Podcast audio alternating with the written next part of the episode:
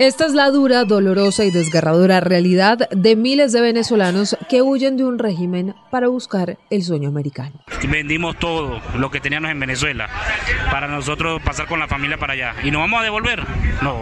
Bueno, aquí está la familia, niños, niños, este, madre de familia, padre de familia, con un sueño americano, ¿no? Que como lo tienen todos. El que es supervivencia y pues la fe con Dios, vamos con Dios. Más nada, de resto estamos enfrentando la naturaleza. ¿Quién puede contra la naturaleza? No sabemos qué se presenta allá adentro. Psicológicamente y sentimentalmente porque todos dejamos algo atrás. La familia, el hogar. Es fuerte pues. Es fuerte, pero aquí estamos. Yo como muchos me voy a rendir. Como muchos aquí tampoco se van a rendir tampoco. En el camino muchos encuentran la muerte. Otros son víctimas del tráfico de personas, mientras decenas de niños emprenden el viaje solos o pierden a sus papás en el camino. Sí hay anécdotas que son que es muy peligroso, que se ven muchos peligros. Yo vine, pero hay mucha gente que en realidad a veces no ha podido ni comer. He mirado a un niño que no ha podido ni comer. Nos hemos sentido vulnerables en todos los sentidos. Hemos dejado a la familia, hemos dejado a nuestros hijos, nuestras esposas, nuestros padres. Madre. Lo cierto es que mientras el presidente Gustavo Petro atiende personalmente emergencias de todo tipo en varios departamentos del país, no ha anunciado ni una sola medida para afrontar una crisis migratoria cada vez más grave, y en parte producto de un régimen nefasto sobre el que Petro guarda silencio.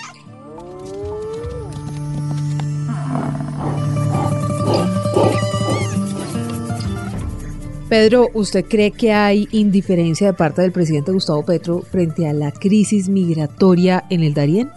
Yo creo que hay exceso de diplomacia. Ok. sobre todo porque esa parte de Colombia que hace, digamos, el tránsito para subir a, Panamá y luego pasar a Costa Rica y subir hacia México y llegar hasta Estados Unidos, tiene en este momento una gran migración venezolana.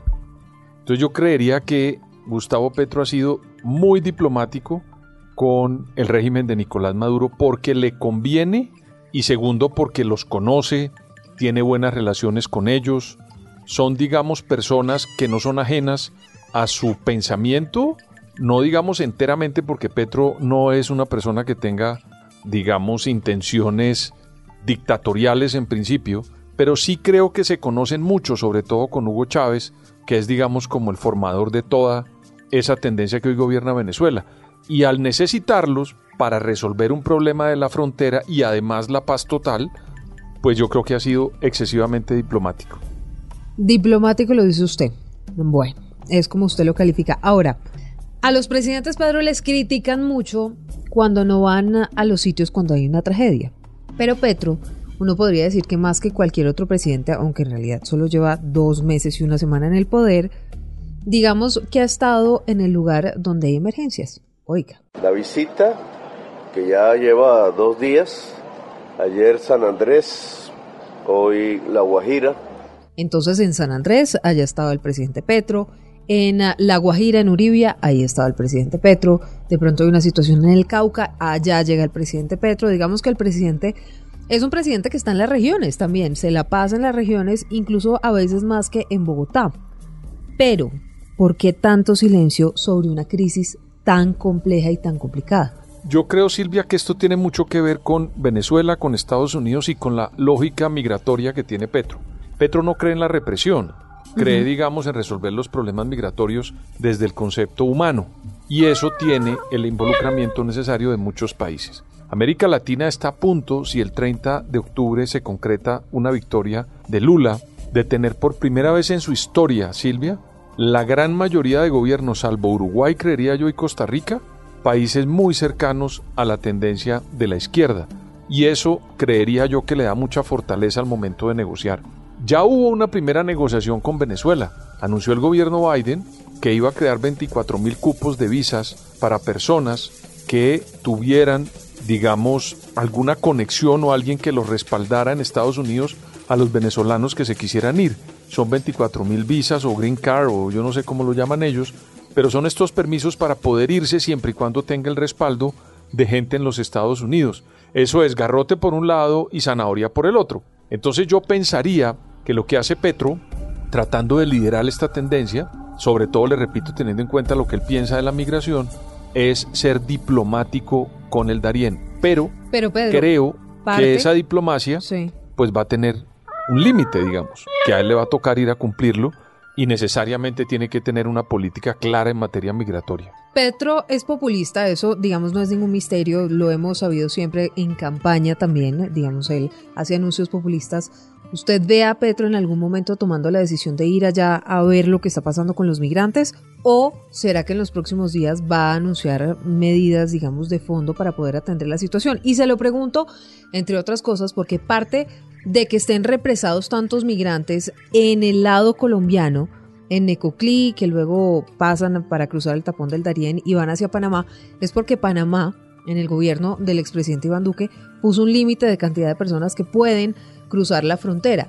Pero fíjese que en medio de todo eso, pues Iván Duque sí trató diplomáticamente también de lograr unos acuerdos con los otros países para tratar de generar un flujo mayor de migrantes, porque esos migrantes no se quieren quedar en Panamá, no se quieren quedar en Colombia, ni en Costa Rica, ni en Honduras, ni en Guatemala, ni nada de eso. Ellos quieren llegar, ni siquiera en México, ellos quieren llegar a Estados Unidos. Silvia, las soluciones para un problema migratorio como el que tiene el mundo, que la gente tiene que abrir un poco la mente y ver lo que pasa en Europa, por ejemplo. Hace unos días comentábamos, los movimientos políticos que han ganado las elecciones de la ultraderecha en Europa hoy son movimientos que han dicho cerremos las fronteras y no aceptemos migrantes. No, pues Trump no quería hacer un muro. Entonces, eh, eso hay que tenerlo en cuenta para ver cómo vamos a resolver el problema. Esto, los gobiernos que están en Colombia y en Estados Unidos no son de esa lógica, son una lógica mucho más respetuosa de los derechos humanos y de la vida. Pero para eso también hay que mirar el contexto. Mire, Silvia, el dólar en Colombia está a 4.600 algo, ¿verdad? El día ha amanecido, digamos, como en eso durante estos últimos días. Casi que ha llegado a 4.700. Casi ha llegado a 4.700. Eso quiere decir que una remesa, Silvia, que manden los migrantes que están allá para atender y ayudar a la gente acá, está rindiendo un impacto importante en nuestro continente o en nuestra región, ¿verdad? Y otra cosa, si los señores que están en el gobierno de los Estados Unidos quieren que no haya migraciones, es el momento de esforzarse por entregarle una cantidad de recursos y una cantidad de posibilidades para que en América Latina no se desplacen hacia allá. ¿Y cómo se logra eso? Por medio de grandes acuerdos que se pueden lograr para que haya generación de empleo, defensa de la Amazonía, trabajo para el agricultor. Yo lo noto usted muy como evasivo.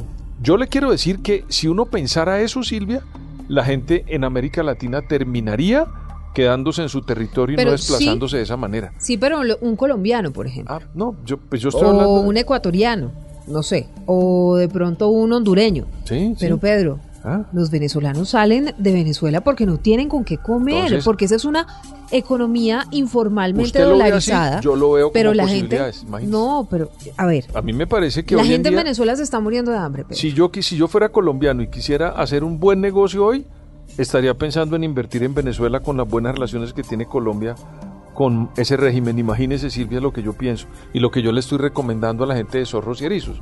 ¿Por qué?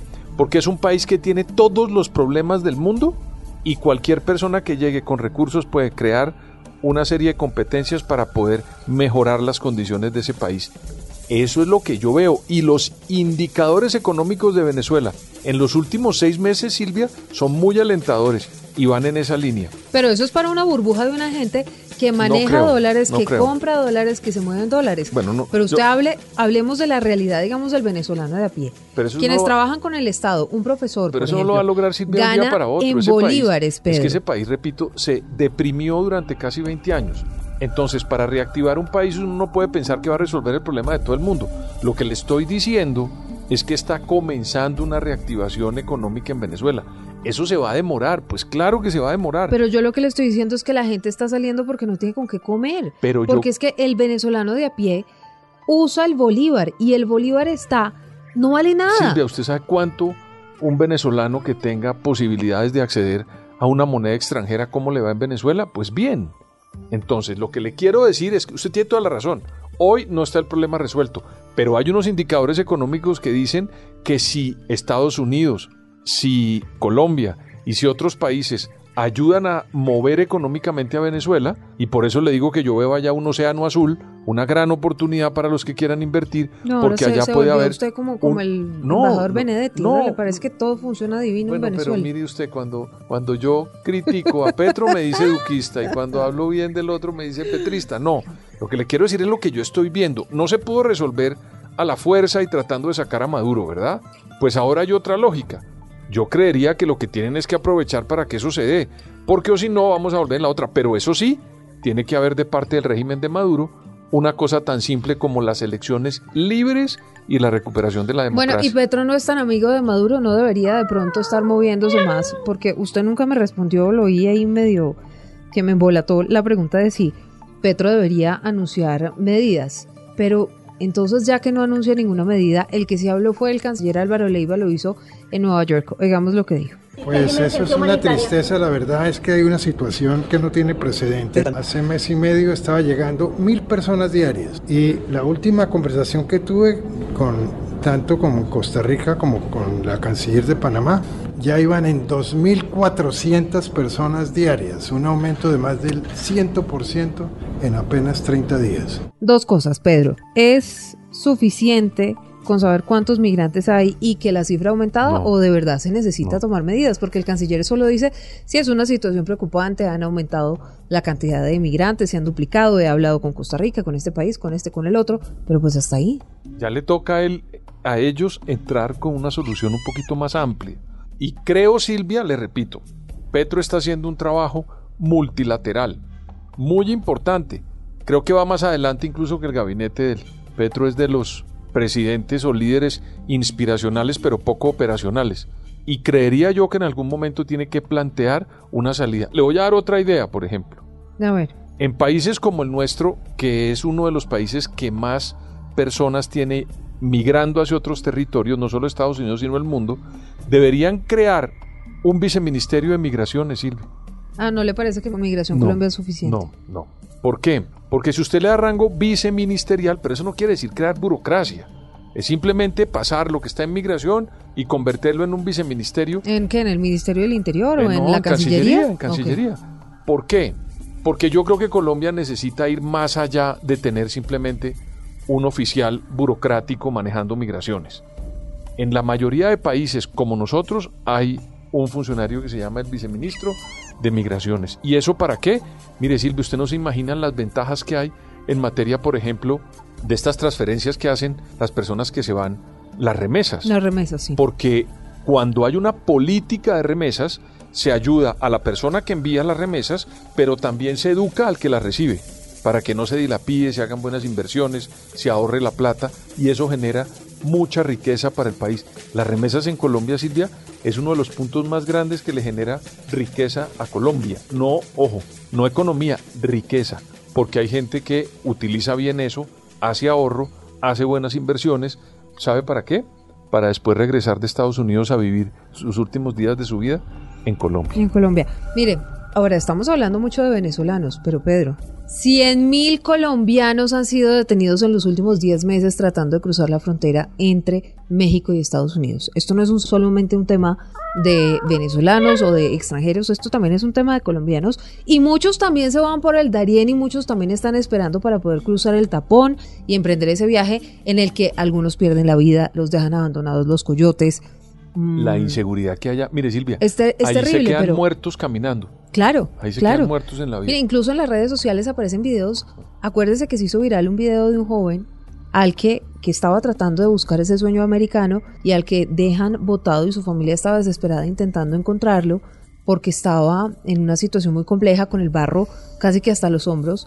Entonces, Pedro, esto también es un tema de colombianos y por eso yo le insisto, aunque usted esté muy diplomático hoy, que el gobierno de Gustavo Petro está haciendo demasiado silencio para un fenómeno que también involucra a colombianos que seguramente hoy están pasando por malos ratos y por eso creen que exponer su vida para llegar a Estados Unidos pues vale la pena porque de pronto allá encuentran una vida un poco mejor. Pues prefiero ser diplomático y no que el presidente haga anuncios para que después se los controviertan al interior de su propio gobierno. Soy una persona, Silvia, que creo en la diplomacia, creo ciegamente en que este país, Colombia, tiene que respetar la vida de las personas y por eso, en un gobierno que se dice respetuoso de la vida, Silvia, y que quiere cambiar la doctrina de la seguridad confrontativa o de las amenazas por la seguridad humana, debe tener una política en materia migratoria que debe estar presentándolo en algún momento. Pero que nos digan cuál es. Ah, no, por eso, pero yo tampoco quiero decir que todo está mal porque todavía no he visto la política migratoria. Por eso, pero es que es que la crítica no es la política migratoria, sino que no hay hasta el momento una no política el migratoria. cansancio, ah, doctora bueno, entonces Silvia. esperemos a que se siga muriendo la No, gente no, ahí pero cruzando no, el tapón pero- del Darién. Pero yo creería que Pero, están haciendo Pedro, un trabajo. Biden, yo. usted se me anticipaba, pero Biden hizo unos anuncios y la política es esta. for people fleeing the humanitarian and economic crisis in Venezuela. Those who attempt to cross the southern border of the United States illegally will be returned. Those who follow the lawful process we announced yesterday will have the opportunity to travel safely to the United States. Todos los venezolanos que entren de manera legal se pueden quedar dos años en Estados Unidos si tienen alguien que los patrocine financieramente. El que entre ilegal lo devuelven y ya están empezando a devolver cualquier cantidad de ciudadanos venezolanos en avión, pues porque están entrando de manera ilegal, pero por lo menos Biden ya tiene una política en la que incentiva que la gente entre legalmente entendiendo el contexto político venezolano. pero aquí solamente hay silencio. Pero yo vuelvo y le repito, yo ¿cómo critico yo algo que todavía no conozco? No puedo criticar eso. Si usted me pregunta que se han demorado, sí, se han demorado. Pero yo no puedo criticar porque todavía no he visto la política. Entonces me gustaría que fueran allá, pero que fueran efectivos. Bueno, ahí está. Mientras tanto, la gente en carpas, a la intemperie, pasando malos ratos, intentando encontrar el sueño americano, que es bien difícil de conseguir. ¿no? Entonces usted le está diciendo a Petro, oiga, oiga, pilas, vaya allá al Darién. No, yo no sé si, es que yo no sé porque yo no creo en esos populismos de ir allá a, a qué. Yo lo que creo es que es más efectivo que el presidente Gustavo Petro, si quiere desde la Casa de Nariño, si quiere desde Cartagena o desde donde considere pertinente, pues anuncie una política migratoria en la que se pueda resolver lo que hoy están viviendo miles de personas allí en Ecoclí. De acuerdo. ¿Ya? Bueno, señores, recuerden que nos pueden seguir. Estamos en todas las redes sociales, en todas las plataformas de audio, en Boombox, en Spotify, en Apple Music, en Deezer, mejor dicho. No hay excusa para no oír a los zorros y erizos, porque hablamos, sí, señores, de todos esos animales políticos. Necesitamos un zorro en este momento en la frontera, en el Darién. No, pero como usted está hecho una madre, Usted ni zorro ni erizo. Una madre está hecho.